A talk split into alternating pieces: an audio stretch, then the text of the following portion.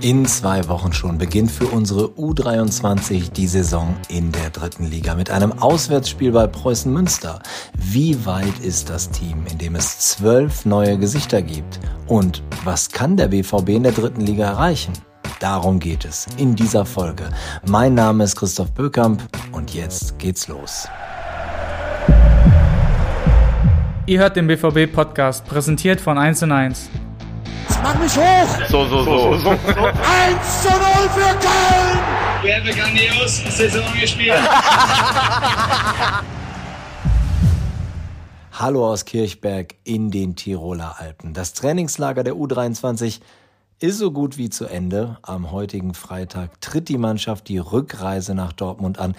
Ich habe mich hier in Österreich mit dem Trainer Jan Zimmermann unterhalten über die Art von Fußball, die er spielen lassen will, darüber, wie es gelingen kann, Spieler der so erfolgreichen U19 zu integrieren, was für ein Saisonziel er mit der U23 hat. Ja, aber vor diesem Gespräch kommt noch Ingo Preuß zu Wort, der Macher unserer Zweiten. Am Rande des Trainings ging es auch darum, ob sich zu den zwölf Neuen noch ein weiterer Spieler dazu gesellen könnte. Also ich habe schon so ein bisschen das Gefühl, dass ich dich am Rande dieses Trainingslagers entspannt und zufrieden erlebe. Täuscht der Eindruck? Was würdest du sagen? Nee, insgesamt täuscht der Eindruck nicht. Entspannt bin ich hier, weil hier gut gespielt wird. Jetzt gerade bei der äh, Einübung der Standardsituation. Das macht Spaß, dazu zu gucken. Also äh, von daher ähm, bin ich eigentlich ganz zufrieden. Das Problem sind eben die beiden Verletzten, die wir am Freitag kassiert haben beim Spiel in Mainz. Und die trüben so das Gesamtbild so ein kleines bisschen, weil man, da macht man sich doch ein bisschen Sorgen. Mhm. Was, ja, gerade bei so Jungs, ne? Ja, genau. Was, was äh, Moses Otuali angeht, der sich so viel vorgenommen hatte. Und vor allen Dingen Dennis Lütgefried, der im letzten Jahr ja schon fast ein Jahr total raus war und jetzt wieder eine ähnliche Verletzung hat. Das ist dann bitter.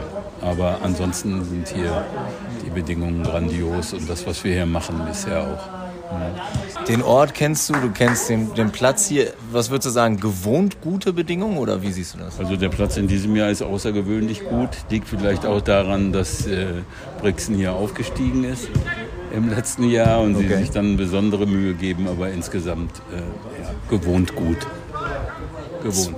Zwölf neue gibt es. Inwiefern ist die Kaderplanung, ich weiß nicht, ob du das verraten darfst, schon abgeschlossen? Also es gibt möglicherweise noch eine Planstelle anders zu besetzen, äh, aber das dann auch im Zusammenspiel mit der ersten Mannschaft. Ansonsten sind wir da schon komplett. In diesem Jahr traut ihr vier Jungs aus der U19 den Schritt in die dritte Liga zu. Wie groß ist der aus deiner Sicht, der Schritt äh, in die dritte Liga? Ja, es ist ja mittlerweile bekannt, äh, äh, dass es für die U19-Spieler in den Seniorenbereich kommt, verdammt schwer wird. Es sei denn, es sind außergewöhnliche Talente. Die anderen, die müssen sich eben da durchbeißen, müssen sich reinbeißen, müssen sich an äh, die gröbere Physis gewöhnen. Ja, und das dauert eben ein kleines bisschen. Mhm. Letzte Frage, die ich auch dem Trainer stellen werde. Gehen wir jetzt mal nach vorne. Die Saison ist zu Ende. Wann würdest du sagen, es war eine gute Saison? wenn wir ähnlich wie vor zwei Jahren eine ruhige Saison spielen können, ohne diesen täglichen äh, Abstiegsstress. Das war grausam. Also das möchte ich wirklich nicht nochmal erleben. Aber eigentlich war es in den ersten Jahren, als wir schon mal in der dritten Liga waren, war es auch so, man hat sich von Woche zu Woche gequält und hier einen Punkt gesammelt und da einen Punkt gesammelt. Und äh, ja, letztendlich wünsche ich mir, dass wir eine ruhige Saison spielen und von Anfang an Punkte sammeln. Und die Mannschaft sollte dazu in der Lage sein. Also Ingo Preuß kann auf einen weiteren nervenaufreibenden Abstiegskampf gut verzichten. Ich meine, da eine ganze Menge Optimismus bei ihm rausgehört zu haben. Ist der Trainer der U23 auch so gelassen und optimistisch? Jan Zimmermann hat sich eine Viertelstunde Zeit für ein Gespräch auf der Hotelterrasse genommen. Und dieses Gespräch, das kommt jetzt. Jan, das Trainingslager ist jetzt schon ein paar Tage alt. Äh, wie würdest du deine Eindrücke zusammenfassen? Total positiv. Ähm, die Jungs haben sich sehr gut präsentiert, haben sich sehr gut benommen. Wir hatten absolute Top-Rahmenbedingungen, gutes Essen, gute Zimmer, super Service im Hotel, tollen Trainingsplatz mit äh, super Support ähm, der Leute vor Ort. Also großes Kompliment an alle, die uns da unterstützt haben. Ähm, wir haben uns sehr, sehr wohl gefühlt. Beim Training wenn, wenn ich dir zuhöre, ähm, dann kriege ich viel mit, dass es ums Thema Zielstrebigkeit geht. Also es gibt viele Übungen, wo du immer wieder anmahnst, dass das Ganze auch einen Plan nach vorne haben soll. Was für ein Fußball schwebt dir vor? Was versuchst du da gerade ähm, in die Köpfe der Spieler zu bekommen? Naja, du hast schon gesagt, ein zielstrebiger, ein aktiver Fußball. Ähm, ich trainiere eine sehr, sehr junge Mannschaft ähm, Im Jugendfußball spielt man viele Rondos, da geht es viel hin und her. Äh, Im Herrenfußball geht es um Ergebnisse, um Zielstrebigkeit, um Effektivität. Das heißt, wir wollen dahin, wo es wichtig ist, zum gegnerischen Tor. Und da wollen wir schnell hin, da wollen wir oft hin und äh, da wollen wir am besten auch sehr viel Zeit verbringen und sehr viele Tore schießen. Und das versuche ich den Jungs zu vermitteln, dass es immer um diese Zielstrebigkeit geht, immer um Ziel. Nicht nur im Spiel, sondern auch im Training. Ähm, aber da finde ich, ist eine eine absolute Entwicklung, nicht nur von den Trainingsinhalten, sondern auch von der äh, generellen Einstellung der Spieler absolut zu erkennen. Was für Schwerpunkte setzt du sonst noch? Also du hast 16 Feldspieler dabei, drei Torhüter. Äh, was, was könnt ihr mit denen machen hier jetzt? Ja, wir haben natürlich so ein bisschen eine gestückelte Vorbereitung, ist natürlich den Profis geschuldet, da die Nationalspieler lange weg waren. Hatten wir am Anfang eine sehr, sehr große Gruppe dann eine sehr, sehr kleine Gruppe. Jetzt ähm, bin ich erstmal Edin total dankbar für die äh, super Kommunikation und den guten Austausch, dass ich jetzt hier auch eine Gruppe im Trainingslager mit dabei hatte, mit der wir wirklich auch inhaltlich gut arbeiten konnten. Trotzdem sind nicht alle dabei. Ähm, drei, vier auch wichtige Spieler sind jetzt noch bei den Profis dabei und da müssen wir einfach gucken, dass wir schon versuchen, uns weiterzuentwickeln, aber auch immer gucken, dass wir die ein oder andere Einheit uns noch aufheben, bis wir dann wieder in einer kompletten Stärke sind. Wie schwierig ist so dieser Balanceakt? Du hast gerade schon gesagt, eine junge Mannschaft, eine Ausbildungsmannschaft. Du hast auf der einen Seite eine vielleicht auch heterogene Truppe mit, mit Jungs, die vielleicht auch ganz andere Perspektiven für sich selber sehen. Auf der anderen Seite ne, sollen die eben im besten Fall zum Teil auch nach oben äh, äh weiter durchkommen. Äh, und als Mannschaft natürlich auch noch funktionieren. Also ihr spielt in der dritten Liga und ihr müsst ja auch erfolgreich sein. Also wie kann so ein Drahtseilakt gelingen? Naja, eigentlich haben alle das gleiche Ziel. Alle wollen Fußballprofi werden, äh, müssen aber auch verstehen, dass sie hier schon Fußballprofi sind. Ich glaube, letzte Saison ist uns das am Ende ganz gut gelungen, dass die Spieler verstanden haben, dass ihr eigener Erfolg nur über den Mannschaftserfolg funktioniert. Ich glaube, deswegen haben wir am Ende auch noch diese Ergebnisse erzielt, weil wir uns als Mannschaft präsentiert haben. Und mit diesen guten Ergebnissen hat natürlich dann der ein oder andere Spieler auch für sich selber nochmal den Kopf so ein bisschen rausgestreckt. Und das ist für mich immer wieder ähm, auch ein Ansatz, den Spielern zu vermitteln, dass wir nur gemeinsam erfolgreich sind und dass sie auch nur über die Gruppe ähm, positiv wahrgenommen werden. Du hast die Zusammenarbeit mit, mit Edin Terzic gerade schon ähm, angesprochen. Wie oft findet die statt? Wie intensiv ist die? Und ähm, wie ist da das äh, äh, Verhältnis? Weil auf der einen Seite, ähm, wie gesagt, kannst du ja eigentlich dich sogar ähm, glücklich schätzen, wenn Spieler bei ihm oben spielen, weil das ist ja auch Ziel des Ganzen. Auf der anderen Seite kann ich mir vorstellen, freust du dich auch, wenn er Verständnis für deine Situation hat und, äh, und, und Spieler abgibt? Ja, erstmal wusste ich von Anfang an, auf was ich mich eingelassen habe, als ich U23-Trainer geworden bin. Ich war vorher ja dann auch ähm, hauptverantwortlicher Trainer und habe auch mit U23-Trainern zusammengearbeitet und habe auch immer versucht, Verständnis zu haben und zu unterstützen. Habe dann aber auch gemerkt, dass es auch Grenzen gibt, wo das dann mit der Unterstützung nicht immer funktioniert. Edin Terzic ist für mich ein absoluter Glücksfall, weil er äh, menschlich absolut äh, top ist, aber auch ähm, immer wieder versucht, seinen Anteil ähm, zu bringen, dass wir optimal arbeiten können. Wir haben einen total regelmäßigen und engen Austausch. Ähm, macht großen Spaß mit ihm, sich auch auszutauschen, auch über die Spieler zu sprechen und immer zu gucken, wie wir auch den Spielern dabei helfen können, sich weiterzuentwickeln. Und ähm, ja, die Rahmenbedingungen bei Borussia Dortmund in dieser Konstellation äh, sind, schon, sind schon außergewöhnlich gut. Es gibt eine, eine, ganze Reihe von neuen Spielern, die jetzt in dieser Mannschaft sind. Inwiefern kannst du schon sagen, haben die sich menschlich und auch fußballerisch hier schon als eine Bereicherung äh, entpuppt? Ja, ich kann sagen, dass wir menschlich ähm, Stand heute ähm, alles richtig gemacht haben bei der Einschätzung der Spieler. man merkt das ja dann, wenn die Jungs so eine Woche zusammen ist oder man selber mit ihnen auch eine Woche zusammen verbringt, wie sie sich dann auch ähm, in der Gruppe verhalten. Und da hat mir diese Woche wirklich großen Spaß gemacht, weil jeder äh, sich versucht hat zu integrieren. Ähm, wir viele lustige und, und coole Jungs hatten, die ähm, auch schnell verstanden haben, wann sie sich konzentrieren müssen und wann gearbeitet wird und wann wir auch mal außerhalb des Platzes zusammen Spaß haben können. Also da habe ich ein wirklich gutes Gefühl, dass da eine, eine, eine gute Gruppe zusammenwächst ähm, und nur so können wir dann auch gemeinsam erfolgreich sein. Sind denn aus deiner Sicht die Transferaktivitäten jetzt damit abgeschlossen? Kann da noch was passieren? Wie siehst du das? Also wir sind erstmal total zufrieden mit dem, was wir gemacht haben. Da hat ähm, so gut wie alles geklappt. Wir haben die Spieler dazugeholt, die wir auch haben wollten, auf die wir uns festgelegt haben. Ähm, bei der U23 von Borussia Dortmund kannst du dir nie sicher sein, dass die Transfers abgeschlossen sind, bis das Transferfenster zu ist. Aber auch da ähm, finde ich den Austausch richtig gut, den wir haben. Ähm, Geht es immer um inhaltliche Dinge und ähm, auch unsere Belange werden von Sebastian Kehl und Edin Terzic immer mit berücksichtigt, sodass ich da ähm, sehr, sehr zufrieden und aber auch zuversichtlich bin, ähm, dass am Ende beide Mannschaften, wir, aber natürlich äh, noch viel wichtiger die Profis, eine sehr, sehr schlagkräftige Mannschaft haben werden. Ich habe mit Thomas, mit dem Torwarttrainer, schon äh, drüber äh, gesprochen. Vier Jungs bewerben sich um einen Job, der in der Regel dann auch für die ganze Saison vergeben wird. Ähm, wie siehst du das? Marian ist jetzt auch noch äh, aus der U19 hochgekommen.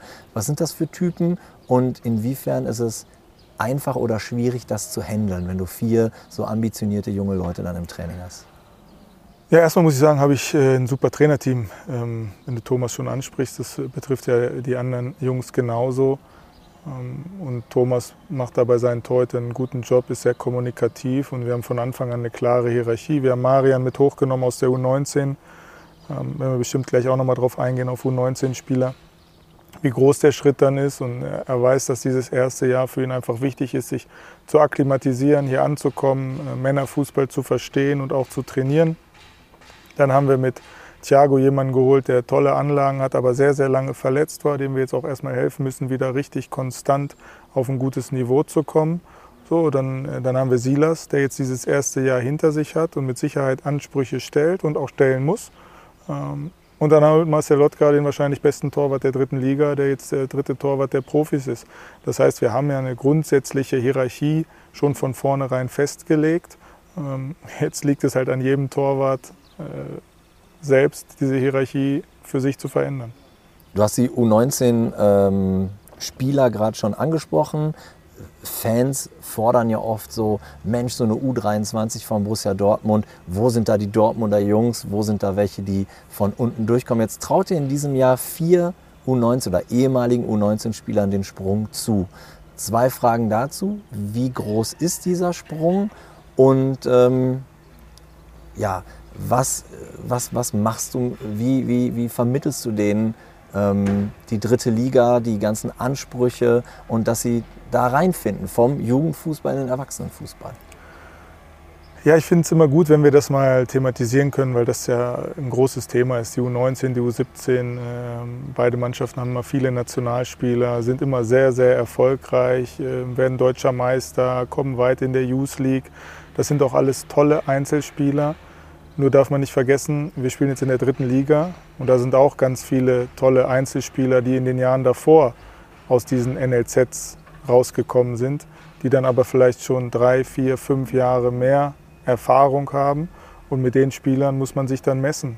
Ähm, wir sind immer mit den Spielern gut gefahren, die eine gewisse Geduld hatten, fleißig waren. Nehmen wir als Beispiel jetzt Letztes Jahr ein Ole Pohlmann, der jetzt auch über zwei Jahre U23 gespielt hat äh, und jetzt den Anschluss zu den Profis geschafft hat. Oder ein Justin Jinma, der bevor er bei Dortmund war, ja auch schon in der U23 von Werder Bremen war und jetzt im zweiten Jahr dann durchgestartet ist.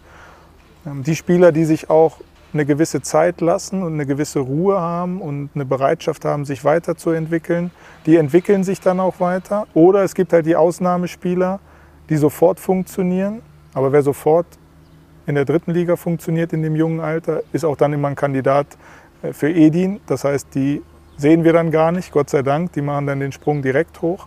Ähm, man darf halt diesen Sprung in die dritte Liga einfach nicht unterschätzen. Wir haben bewusst uns entschieden, in der dritten Liga zu spielen, weil wir auch gesagt haben, okay, wir wollen ja Spieler für Borussia Dortmund weiterentwickeln. Und ähm, jetzt muss man halt nochmal unterscheiden, Borussia Dortmund und normaler Bundesliga-Club. Dann sind die Ansprüche von Borussia Dortmund ja nochmal höhere. Das ist ein Champions League-Verein. Wir spielen um die deutsche Meisterschaft mit den Profis. Und da ist natürlich der Schritt in diese Mannschaft rein nochmal viel größer. Deswegen ist diese dritte Liga für uns wichtig, um zu gucken, welche Spieler haben dann das Potenzial, dass das natürlich dann auch immer nur eine ganz kleine Anzahl an Spielern ist, ist ja auch klar, weil da wird die Luft halt äh, dann auch ganz dünn. Wir haben ganz viele tolle Jugendspieler, ähm, trotzdem ist es halt ein ganz, ganz weiter Weg, selbst in die dritte Liga heutzutage, weil die äh, Flut an talentierten Spielern ja immer größer wird. Wenn man sich überlegt, es kommen jedes Jahr 300, 400 Spieler aus NLZs raus gibt ja nicht nur Dortmund, gibt dann halt auch Bayern München und Hoffenheim und Frankfurt und alle anderen interessanten großen Clubs auch. Und diese Spieler müssen ja irgendwo spielen, ähm, sodass der Konkurrenzkampf, wenn man dann in den Herrenbereich kommt, noch mal viel, viel größer wird. Ein Trainer braucht auch immer einen verlängerten Arm in die Mannschaft, vielleicht sogar mehrere, also Leader. Wer würdest du sagen, sind deine Leader oder könnten deine Leader werden in dieser Saison, dein verlängerter Arm in die Kabine? Ja, grundsätzlich hat sich das im Fußball in den letzten zehn Jahren ja auch verändert, dass so die, die Führungsrollen äh, so ein bisschen flacher geworden sind, dass die Hierarchien so ein bisschen flacher geworden sind.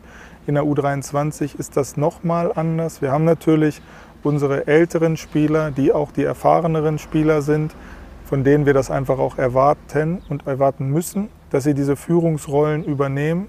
Ähm, nicht nur auf dem Platz, sondern auch gerade außerhalb des Platzes, weil wenn wir die ganze Zeit von Entwicklung sprechen, kann es ja nicht nur die Entwicklung Trainerspieler sein, sondern dann geht es auch um die Entwicklung in der Kabine, in ihrem äh, Zusammensein. Und da erwarte ich gerade von den älteren Spielern natürlich dann auch, dass sie da die Spieler ein Stück weit führen und ihnen helfen, sich weiterzuentwickeln. Aber wir haben auch viele junge Spieler, die ähm, motiviert sind, die frech sind. Und ähm, ich habe schon das Gefühl, dass wir dieses Jahr da mehr Spieler haben, die auch die, die Motivation haben, Verantwortung zu übernehmen. Stellen wir uns jetzt mal vor, wir sind schon am Ende der Saison. Wann würdest du rückblickend sagen, dass es eine gute Saison war? Naja, wenn wir nach dem letzten Spiel unsere Ziele äh, erfüllt haben. Man hat letztes Jahr gesehen, wie lange die Saison eng war. Ähm, auch gerade in den letzten sechs, sieben Spielen, was dann für Ergebnisse äh, nochmal passiert sind, in beide Richtungen. Welche Mannschaften dann vielleicht am letzten Spieltag erst den Aufstieg verspielt haben, welche Mannschaften dann am vorletzten Spieltag dann doch noch abgestiegen sind. Es ist eine sehr, sehr enge Liga. Wir haben eine wirklich junge Mannschaft. Ich habe ein sehr, sehr gutes Gefühl, dass wir eine gute Mannschaft haben und dass wir eine tolle Saison spielen können.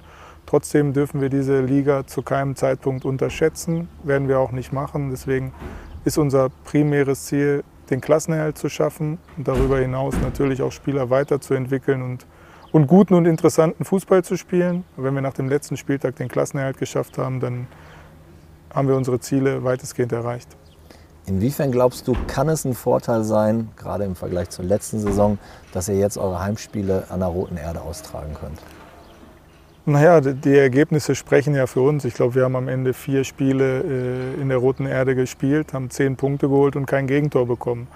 Das weiß nicht nur ich, das wissen auch die Jungs. Ähm, sie spielen da gerne, sie fühlen sich da wohl. Und wir haben auch eine absolut grandiose Unterstützung bekommen. Also was da bei äh, zwei, drei Heimspielen dann auch los war, ähm, gibt den Jungs natürlich auch nochmal ein richtig gutes Gefühl, beflügelt sie und gibt ihnen viel Selbstvertrauen. Deswegen freue ich mich total. Es gibt jetzt ja wieder komische Umbaumaßnahmen, aber Stand jetzt werden wir es irgendwie hinbekommen, in der Roten Erde zu spielen. Wir werden auch alles daran setzen, weil äh, dieser Heimvorteil für uns schon wichtig ist. Und zu guter Letzt, auf welche Spiele freust du dich denn am meisten? Ach, das ist, ähm, äh, mir sind Stadien und Gegner dann fast egal. Ich freue mich darauf, ähm, dass die Mannschaft den Fußball spielt, den wir uns jetzt auch in dieser Woche im Trainingslager erarbeitet haben, für den wir äh, jedes Training hart arbeiten. Und mir gibt es immer ein gutes Gefühl, wenn ich dann draußen sitze und ähm, gar nicht eingreifen muss, weil die Jungs ähm, so gut Fußball spielen, dass es mir einfach Spaß macht zuzugucken. Prima. Vielen Dank für deine Zeit. Sehr gerne. Das Testspiel in Salzburg am Donnerstag gegen den belgischen Zweitligisten Lommel SK endete übrigens 0 zu 0, falls ihr es noch nicht gehört habt. Es gibt noch ein bisschen Arbeit für Jan Zimmermann und sein Team, aber ähm, das Spiel hat gezeigt, unsere U23 kann auch auf jeden Fall bereits über 90 Minuten volles Tempo gehen. Das Trainingslager hat also in Sachen Grundlagenausdauer ganz offensichtlich Wirkung gezeigt. Jetzt wird zum Saisonstart noch ja, spannend für Jan Zimmermann, welche Spieler er wann von den Profis zurückerwarten kann. Der Kader hat auf jeden Fall Qualität und das dürfte wohl auch der Grund dafür sein, warum Ingo Preuß in diesem Trainingslager so zufrieden wirkte. Tschüss aus Österreich und äh, wenn ihr mehr von unserer U23 im Podcast hören wollt oder andere Themenvorschläge habt, dann schreibt uns an podcast.bvb.de. Das war schon wieder. Hat's euch gefallen? Dann abonniert doch unseren Podcast bei dieser, Spotify, Apple oder Google und schickt uns eure Kommentare an podcast.bvb.de. Danke und bis bald.